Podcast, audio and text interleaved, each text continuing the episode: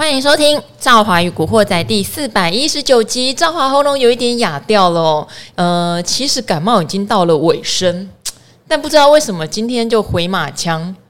声音哑哑的哈，好，所以今天呢，赵华话不会太多。我们今天会把主持棒 交给代班主持人哦，他很辛苦。那今天的大事情呢，AI 在反攻，对不对？因为美国的国会在开一个 AI 论坛，这个其实早就知道了。不过因为 AI 前一阵子冷冷清清的，大家把目光都比较放在苹果的新机啦、华为的新机啦，甚至华为还有新的电动车这些事情上面，想说中美科技大战。好，一直在讨论这个部分。那当然，八月营收出来，我们也在关注很多八月营收好的股票。结果没想到，这个论坛还是有它的激励效果。今天 AI 股全面大回升，尤其是之前那一种比较活泼的，有没有？呃，什么华孚啊、聪泰啊，这个涨幅更是惊人哦。不过，因为这个 AI 论坛是关门会议，所以我们知道参加的像马斯克啦、黄仁勋呐，甚至佐克伯哈，他们目前都没有说出什么很震撼性的话流出来。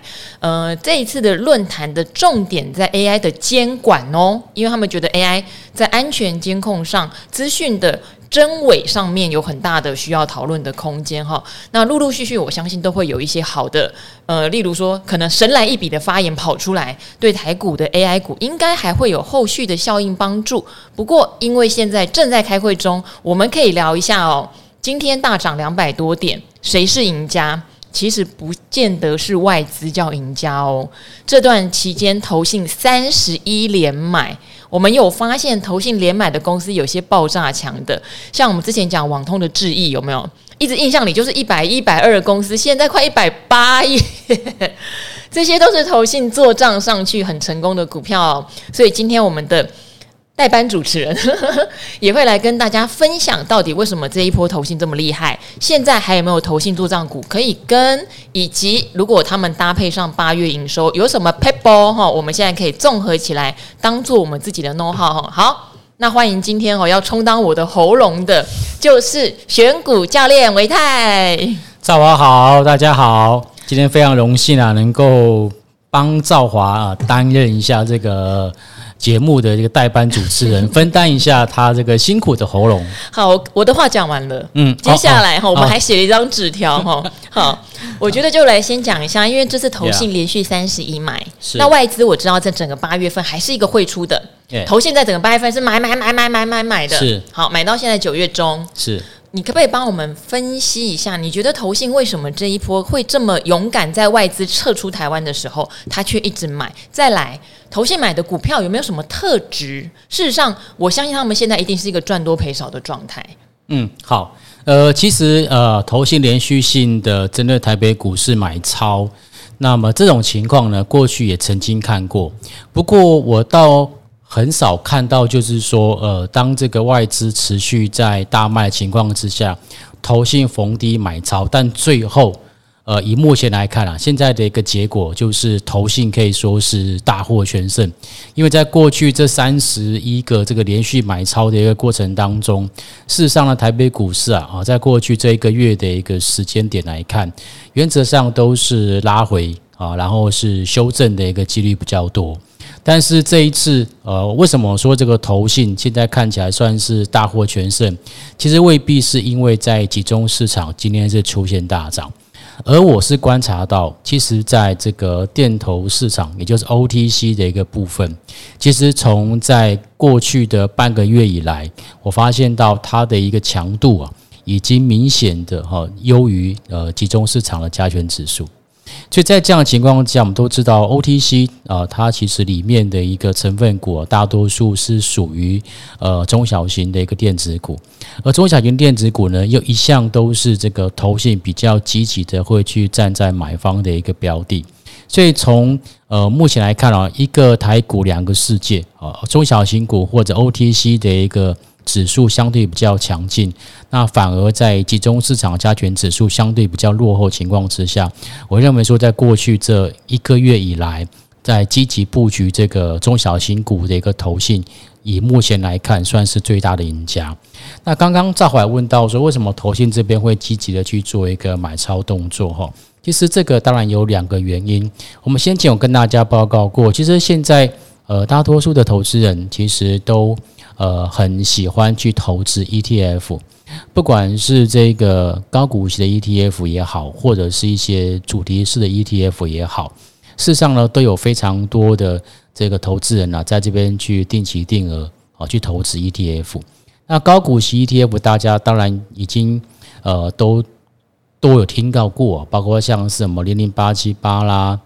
零零五六啊，或者是最近一些比较红的，哎，什么零零九一八、零零九一九、零零九一五哦，这些，甚至呢，还有零零九二九这种所月配息的这个 ETF，在这个最近他们的个受益人数啊，也是大幅度在做增加。所以，在这个一般的投资朋友，在这个投入 ETF 的一个这么踊跃的情况之下，那么投信呢，接收到了这些投资朋友的一个投资的基金资金。他势必要去做一个就是投资买进个股的一个动作，好，所以这个也是造成就是为什么投信这边就连续站在买方的一个原因。当然，另外一个原因，但也就是因为投信它本身自己要去做这个具体的一个做账，因为现在已经进入到了九月中的一个时间点，那距离呃九月底的一个结账日。哦，大概只剩下两个礼拜多的时间，所以呢，在这样的情况之下，投信不得不开始去提早去做一个布局跟卡位的一个动作。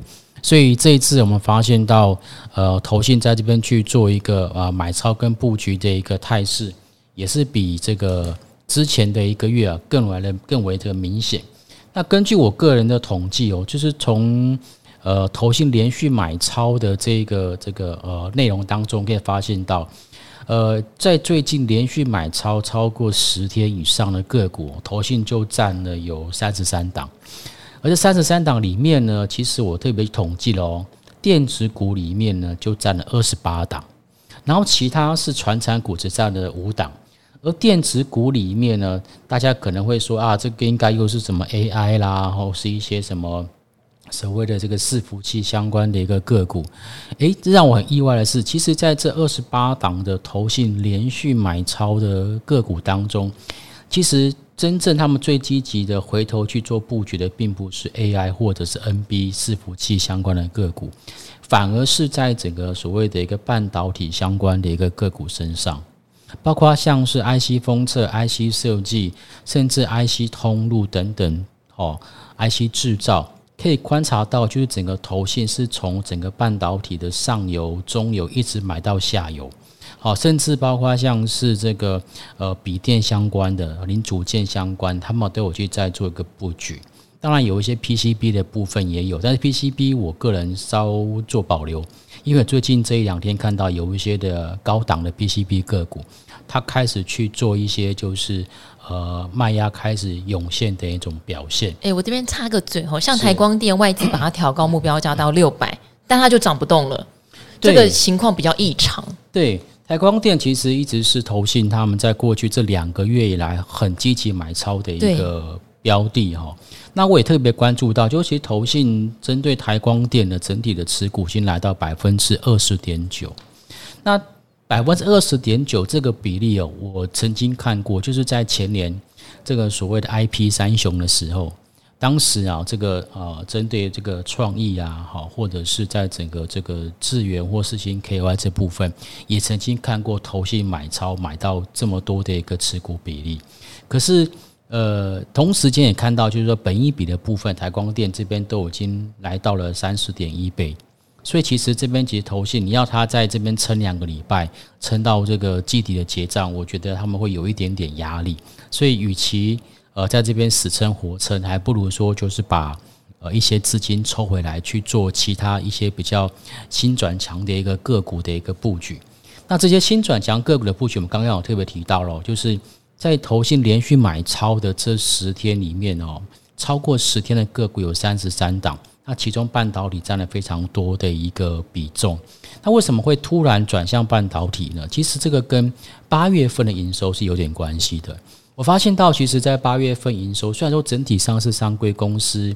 的这个八月份营收三点二八兆元，相较于上一个月，也就是七月份，它的一个上市柜公司的整体营收三点二五兆元相比，并没有特别大的一个成长，甚至有人说，就是属于旺季不旺的一个表现。但是如果说仔细去看，里面的一个内容跟细节的话，我们却发现到，其实八月份，呃，营收创新高加速五十六家，是比七月份四十三家还要再为成长，而这些创新高的加速又分散到电子零组件、半导体还有生技这三大族群，所以半导体又再一次的浮现在我们在一般我们在做功课的时候做这些呃持股筛选的时候，又再次浮现出来。所以这也是为什么我们常常讲说，当营收好的时候，其实投信就非常的喜欢针对一些营收好的个股去重新做一个布局。所以我觉得这个从呃从营收的一个角度来看。其实也更更验证，就是说未来其实这个投信针对接下来半导体族群的一个布局，它很可能从这个八月份、九月份开始，就持续的会布局到第四季，甚至有可能到十月份、十一月份都还是有可能会持续的去做一个延伸。所以如果说从呃回到刚刚一开始我们在聊的这个投信的具体做账股的一个部分来看的话，我反倒认为。呃，先前投信买的比较多的一些 AI 或者是伺服器相关的一些个股、零组件等等，可能要小心一下，投信会不会有逢高去做获利了结、去做这个结账的动作。那么新的资金流向，我目前观察到的是比较倾向于半导体相关的个股。那半导体个股刚刚有特别提到的 IC 封测、IC 设计。甚至于其他的一些比较低基体的一个 IC 制造等等，目前看起来都是投信在积极做回补的一个方向。那维泰，我问你哦，因为以前我们会看几个指标，第一个，例如说投信持股比，哦，有些公司可能我们常常以前有讲说，可能三比八最好。持股三趴到八趴，嗯，如果有些股票像以前有段时间 I P 股，投信都持有到快二十趴，有没有？嗯、都很怕说会啪啪啪啪把它倒出来，嗯，所以如果现在我们想要跟着投信的脚步，嗯，有没有一些？他们的 paper 就例如说，他刚开始建立，可能五天，嗯、第一天搞不好也不见得是就非常确定，嗯，好，或者是投信持股比在哪一个比例里面，你觉得算 OK？因为族群你已经点出来了，可能大家先优先去看所谓半导体相关，嗯、尤其营收好或本益比偏低的、谷、嗯、底复苏的这些是最优先考量的。嗯，是，呃，首先要知道，其实投信它要去做这个季底的做账，它必须要对股价要有影响力哦。所以其实有时候我们看到投信针对某些个股一直在买，一直在买，可是那些个股是属于大型全资股，那些大型全资股原则上都是外资的菜，它不是投信的菜。所以其实这些个股我们就通常会把它先暂时排除在这个所谓投信季底做账股的一个范围之内。那那一些中小型股，如果同时看到投信积极去做买超做布局，那这次有可能会列入我们的观察名单。那刚刚赵华有提到说投信的一个持股比例啊，其实没有错。其实大概我个人观察到，其实投信比较有机会，呃，积极的去做做账，大概就是在这个八个 percent 甚至到十个 percent 左右。就他们其实已经吃得饱饱饱的。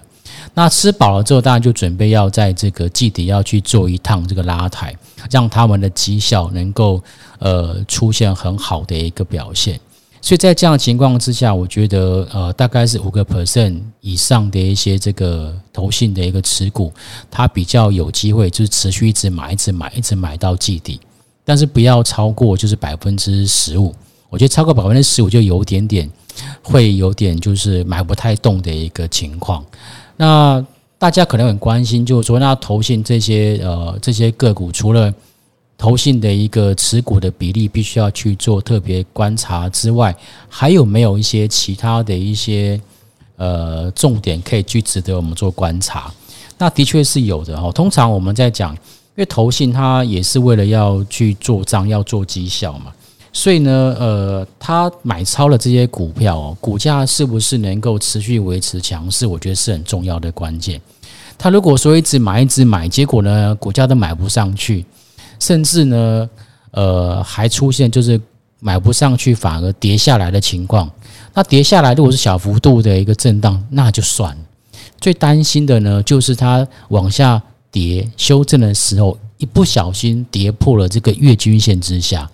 哇，通常这个跌破月均线之下，这个投信可能脑袋就一堆问号啊！为什么我买了这么多，买了这么用力，结果股价竟然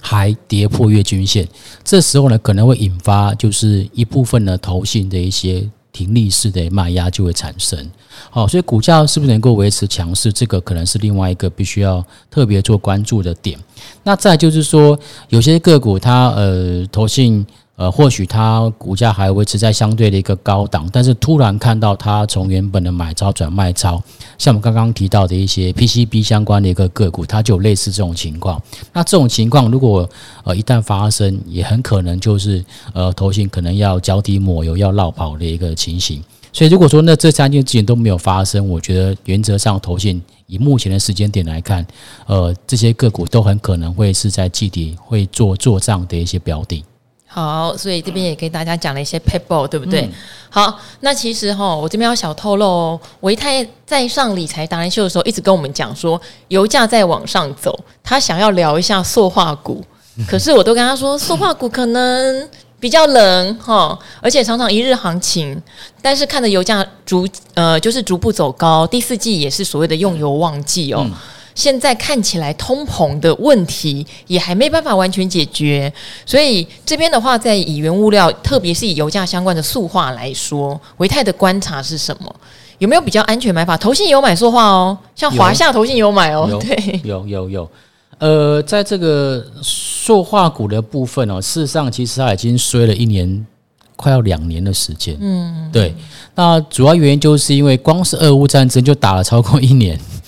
那在俄乌战争开打的初期，因为俄罗斯要去筹措这个战争的军费，所以他用比较低的价格在市场上面抛售他们国内的原油。当然，其实西方国家对他的制裁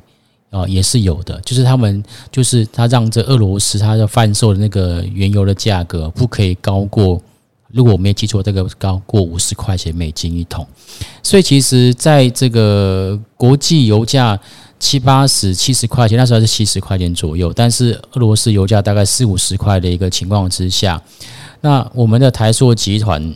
它面临到就是它的一个竞争对手中国，它能够买到比较低的成本的一个原油，但是我们台塑集团却必须要去买，就是。呃，七十块钱左右的一个原油，所以光是成本上面，它就吃了一个大亏。那可是随着就是俄乌战争已经届满一年，现在看到呢，就是呃，俄罗斯还有跟这个这个 OPEC 组织，他们都同步要去呃进行石油的减产，而且呢，这个减产的一个。呃，时间很可能会维持到今年的一个年底。换句话说呢，我们现在看到原油的价格现在已经来到每桶大概九十块钱附近了哈。如果说减产的一个动作没有改变，不排除说接下来，呃，国际原油的价格还有机会再往上去进行一个走高。那呃，原本的竞争对手中国，它没有这么优势的一个所谓的一个成本优势情况之下，那反而。我们常讲说，这个这个呃风向就改变了，反而开始回到我们的一个台塑集团的一个身上。好，这是从整个大产业的结构上去看，就是油价的一个报价已经出现比较跟去年比较不以往，呃，比较这个不一样的情况。那另外一件事情就是，那他们的油这个他们的营收到底有没有因为这个油价的一个就是回升，呃，然后出现营收出现好转？事实上是有的哦，我观察到就是在台塑四宝，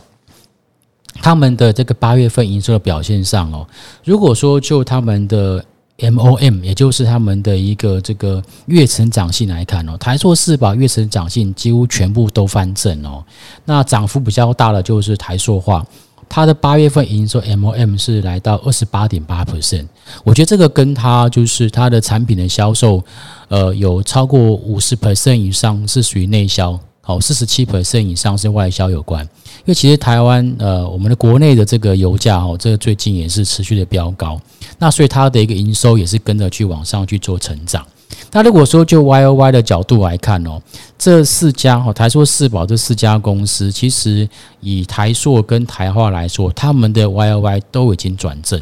所以也就是说，台塑跟台化这两家公司在八月份营收是年月双增的一个情况哦。所以我认为说，在整个这个产业的一个这个报价开始呃处于一个所谓的向上或者正向循环情况之下，再加上台塑四宝他们这个。在产业界的地位哦，可以说是非常非常的具有这个指标性。以台塑来讲，它是全球最具规模的 PVC 粉的一个生产厂商。那南亚呢，更是全球第三大铜箔基板的制造商，全球第四大乙二醇，也就是 EG 的制造商。那台化是全球第二大的 SM 制造商。所以我要说的事情是，如果说在整个塑化相关的一个产业，它有一个。向上的一种落底的一个表现的话，其实呃会受惠的一定会是台塑集团，因为它是整个就是上中下游就是一条龙式垂直整合的非常完整的一家一家公司。好，那目前来讲呢，在台塑集团里面，我们看到呃股价净值比最低的是台化，好，它在最近的股价净值比是一点一九倍，然后其次是台塑，啊一点五九倍。再来是南亚是一点六三倍。那如果说是站在比较中长期的投资的角度来看，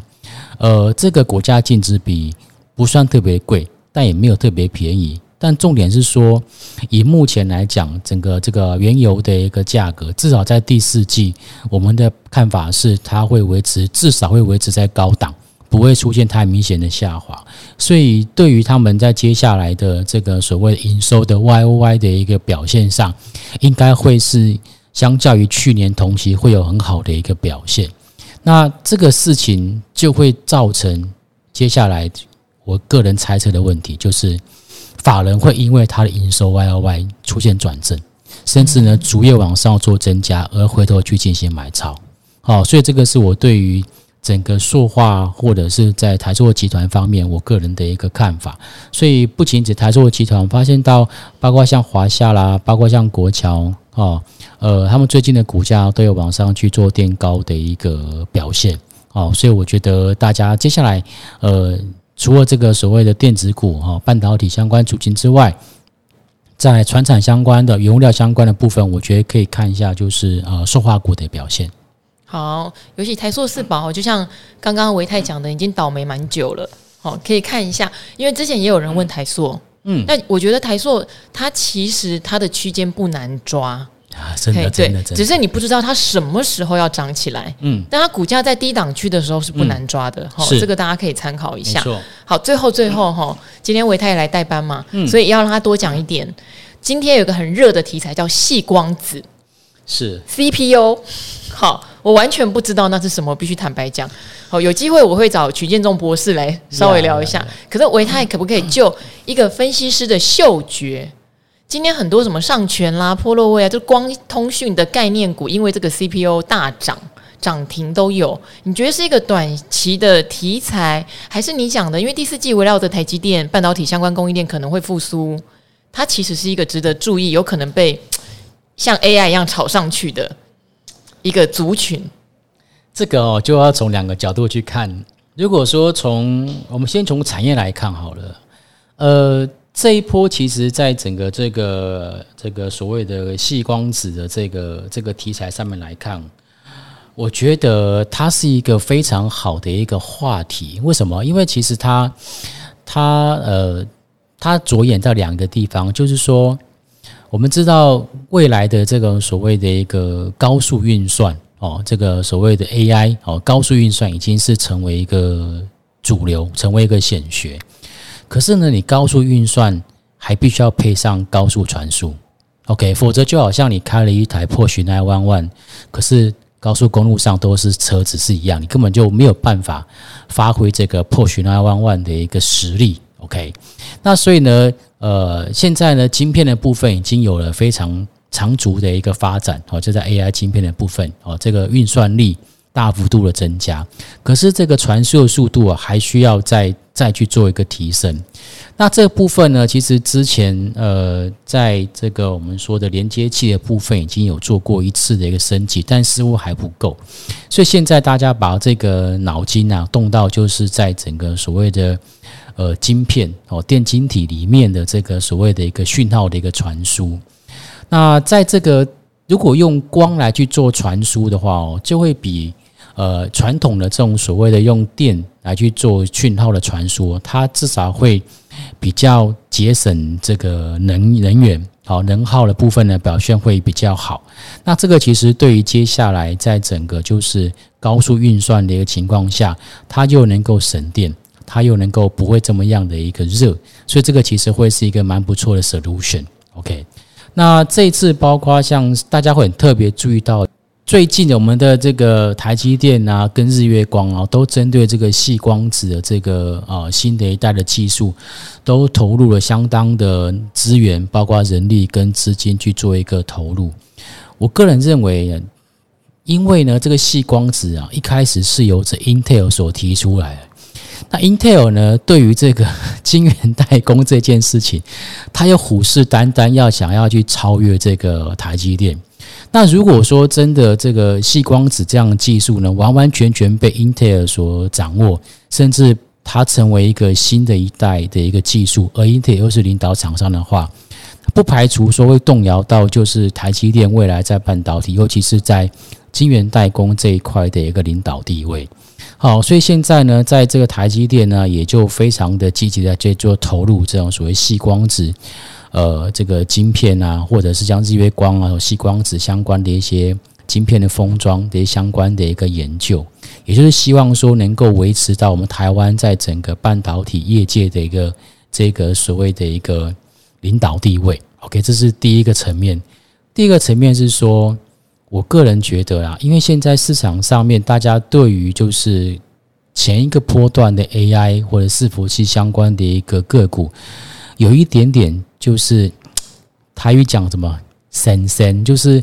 呃有点买不太下去，有点有点厌烦了哈。这个反正买也不太会涨，那这时候呢，多头就必须要重新另起炉灶，好，就要去另外去再做一个趋势出来。那我们刚刚提到了半导体，其实也修正将近有半年的时间哦。那在过去半年，基本上市场上面的眼光都围绕在就是 NB 或 AI 相关的个股，反倒是半导体它没有一个好的一个表现。那搭配到八月份营收，半导体相关的一些个股的营收表现数值还不错。那这时候呢，就必须要加一点题材在里面。在这时候呢，细光子的这个题材就被呃，就是拿出来去做热烈的一个讨论。当然啦，呃，这个呃，除了我们台湾的这个台积电、日月光之外啊，像是国际大厂，像博通等等，他们都有有在做这方面的一个讨论，甚至有要这个合作。要去做更进一步的一个开发，这当然也是有国际大厂去挂保证，当然这个也是大家会比较愿意买单的一个地方。所以呢，现在我们看到在市场上面对这件事情，呃，一第一个先反映的就是光通讯，啊，光通讯相关的个股在这一波这一个细光子的一个题材上反映的是最快的。OK。但是我觉得这个还都是属于在题材的一个部分，因为就连台积电他都说最快也是要等到明年底才会有比较像样的一个 solution 出来，所以我觉得在这一波，呃，借由这个题材，然后呢把整个半导体再带起来，汇集人气，对多头而言是一件好事。但是如果说你买半导体，就完完全全是因为这个细光子的这个所谓新的技术，我个人觉得还有一点点早，因为毕竟呢，这个技术它还没有完完全全的一个落实。呃，在这些新进的这个公司来讲，在他们营收占比也相对相对的比较少，甚至说还没有真正的营收占比出来。所以我个人认为说，这个可以当做一个题材去看。那接下来会不会呃，就是真正落实在产业会发酵？我觉得可能真的要到明年的，我在想可能会在明年的第二季才会有比较明显的一个数字或资料出来。嗯，好，所以这边的话。题材股哈，嗯，有时候知道有了之后，从技术或筹码去做，搞不好比较方便。是。因为基本面不会有什么马上的变化，没错。好，好，所以这边的话很谢谢维泰，我今天话就不多说了哈。那还是提醒大家，赵华与古惑仔现在 YouTube 有影片版本哈，偶尔会上传，也后置的蛮精美的，请搜寻李兆华与古惑仔这个关键字，大家就找得到喽。那因为今天声音比较不好哦，就不多啰嗦啦。那非常谢谢维泰帮我们解说了这么详细和丰富的内容，我们就跟大家一起说拜拜喽。谢谢大家，大家拜拜。谢谢维泰，拜拜。